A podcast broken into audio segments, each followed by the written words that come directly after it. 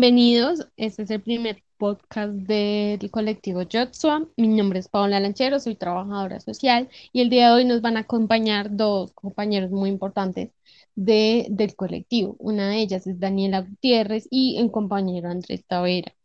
Eh, el nombre del podcast del día de hoy es Si ustedes los colombianos no asumen la dirección de su propio país, nadie va a venir a salvarse.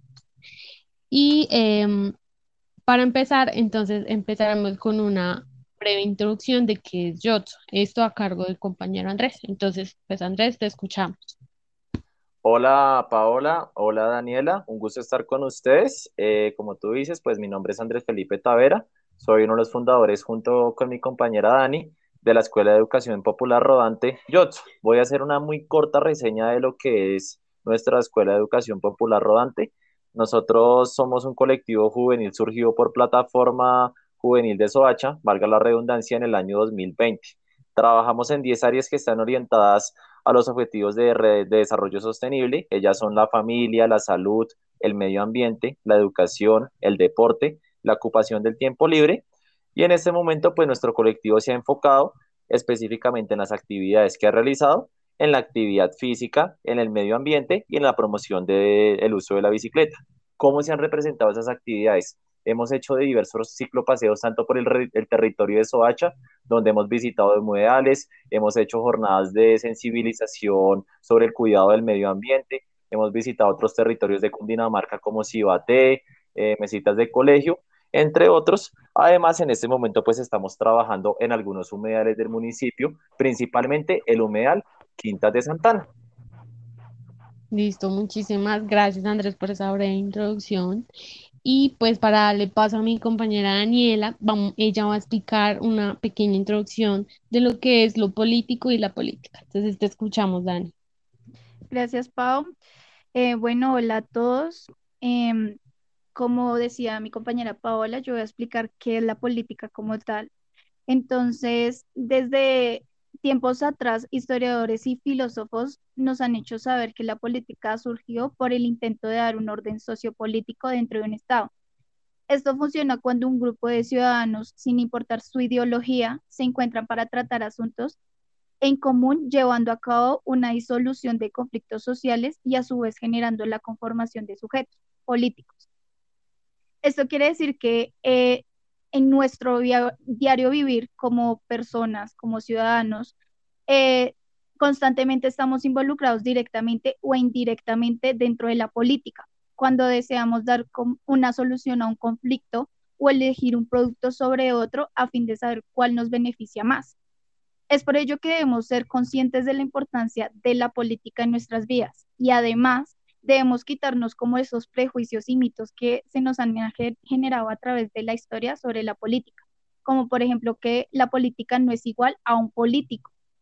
También que existen varios mecanismos de participación ciudadana que hemos abandonado sin darle la importancia y, y creyendo los mitos que han generado las demás personas. Entonces, chicos, si nos pueden colaborar en saber cuáles son los mecanismos de participación ciudadana. Claro que sí, Dani, muchas gracias por esa introducción y pues nosotros, Dani, eh,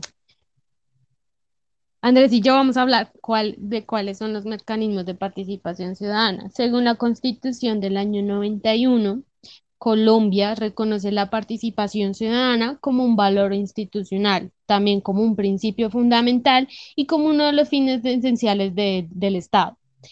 Eh, esto permitió también y ha permitido en el tiempo transformar el sistema político imperante y se ha avanzado significativamente en un modelo de Estado donde la ciudadanía, las regiones y las minorías también juegan un papel fundamental en la definición del destino de nuestro colectivo, pues hablando netamente de Colombia.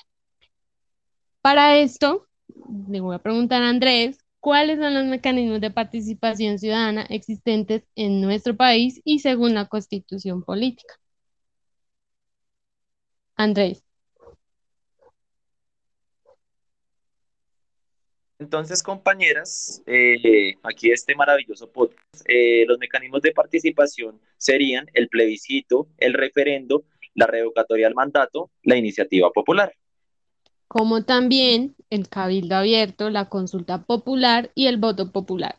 Este último nos vamos a centrar en este momento en él, porque el otro año, es decir, el año 2022, serán las elecciones presidenciales. Hay que recordar que el voto popular es un voto secreto, individual y universal, según la constitución política. Para poder votar, ¿qué deben hacer las colombianas, los colombianos y los colombianos?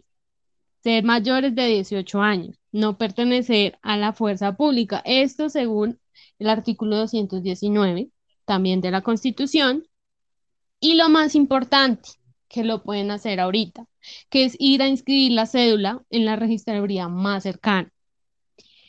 Esto es, digamos, a grandes rasgos los mecanismos de participación ciudadana. Anexo a este podcast, nosotros vamos a hacer una infografía donde se explican los demás mecanismos de participación para que ustedes tengan en claro que, en qué ámbito se utiliza cada uno. Ahora, para ya terminar este maravilloso podcast, vamos a hacer unas reflexiones finales a partir de la pregunta. ¿Es importante salir a votar? No sé qué piense Daniela. Bueno, mi reflexión en cuanto a esto es que sí es muy importante vernos involucrados políticamente, ya que eh, si votamos o damos una opinión sobre algo que está pasando al entorno de nuestro país, eh, estamos tratando de encontrar soluciones no solo por una perspectiva, sino varias perspectivas y nos permite llegar como a un bien común en donde todos nos encontremos beneficiados como tal. Listo, muchas gracias, Dani. Andrés. Bueno, pues mi reflexión y como lo dice el nombre del podcast, ¿usted qué haría? Eh, yo invitaría a todos los colombianos y colombianos a hacerles esa misma pregunta. ¿Ustedes qué harían? ¿Ustedes les, eh, les, les, haría como una reflexión? ¿Ustedes son conscientes que a través de todo lo que ha pasado históricamente con las personas que nos han gobernado, con las personas que han estado en el poder, realmente ustedes, compañeros y compañeras, son conscientes de la realidad que está pasando?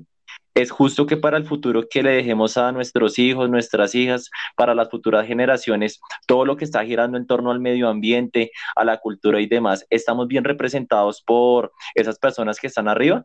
La idea y mi reflexión no es orientar a que votemos por Petro o que votemos por Uribe o, que votemos por ciertas personas. Yo como Andrés Felipe Tavera González tengo una orientación política ya definida, pero pues yo no voy a decirte a ti que, hey compañero, votes por esta, votes por esta, porque lo que tenemos que aprender aquí en Colombia es a educarnos con conciencia crítica. Esa es la reflexión que yo invito a la gente. Y esa conciencia crítica se representa a través del voto popular. Si tú votas, por favor, vótalo. O sea, hazlo, ejércelo como ciudadano, ejerce el derecho al voto. Pero más que votar, sé consciente de la persona a la cual estás votando, del país que le vas a dejar a, tus, a, los futuros herederos, porque en ese momento que tú estás marcando en un tarjetón a una persona, estás influyendo directamente en el cambio de un país. Y esa es mi reflexión.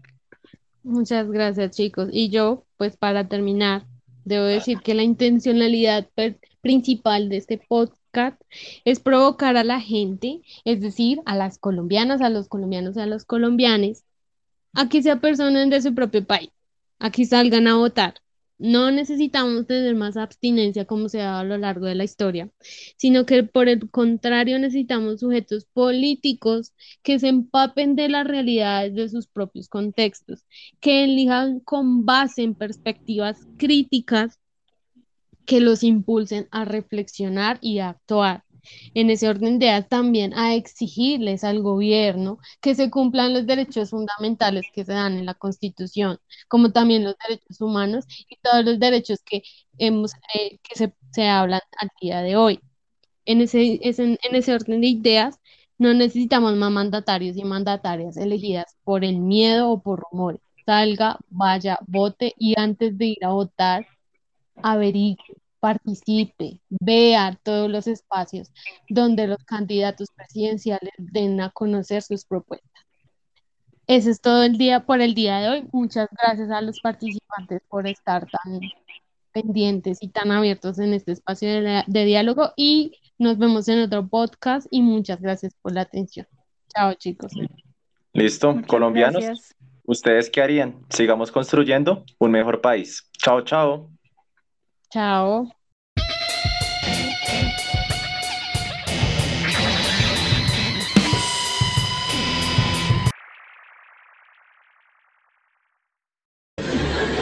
Porque no asumimos esto. Porque como esto no es mío, no hay una cultura de la propiedad, uno baja el vidrio y tira el papel porque como esto no es mío. Entonces uno les dice, hermanos, hay que ponerse en la onda de transformar el país, de cambiarlo. Y dicen, no, es que no hay líderes. ¿Ustedes qué están esperando? Que vengan a solucionar el problema que somos nosotros mismos. Si ustedes los jóvenes no asumen la dirección de su propio país, nadie va a venir a salvárselo, nadie, nadie. Porque el problema de los colombianos somos que no tenemos una conciencia colectiva, tenemos una posición cómoda e individual ante la vida, cómoda. El problema soy yo, me salvo yo y el resto friegues. Ah, pero ¿cómo se hace? Hermano, empiece a ser cívico, mínimamente cívico. Pero la pues es un compromiso de todos. El bienestar general es un compromiso de todos.